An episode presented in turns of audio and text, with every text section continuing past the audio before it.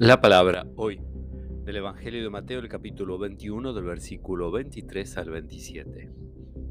Jesús entró en el templo y mientras enseñaba, se le acercaron los sumos sacerdotes y los ancianos del pueblo para decirle, ¿con qué autoridad haces estas cosas?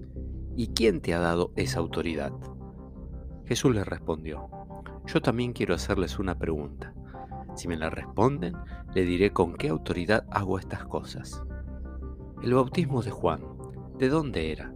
¿Del cielo o de los hombres? Ellos se hacían este razonamiento. Si respondemos del cielo, Él nos dirá, entonces ¿por qué no le creyeron? Y si decimos de los hombres, debemos temer a la multitud porque todos consideran a Juan un profeta. Por eso respondieron, no sabemos. Él por su parte les respondió, entonces yo tampoco les diré con qué autoridad hago esto. Palabra del Señor.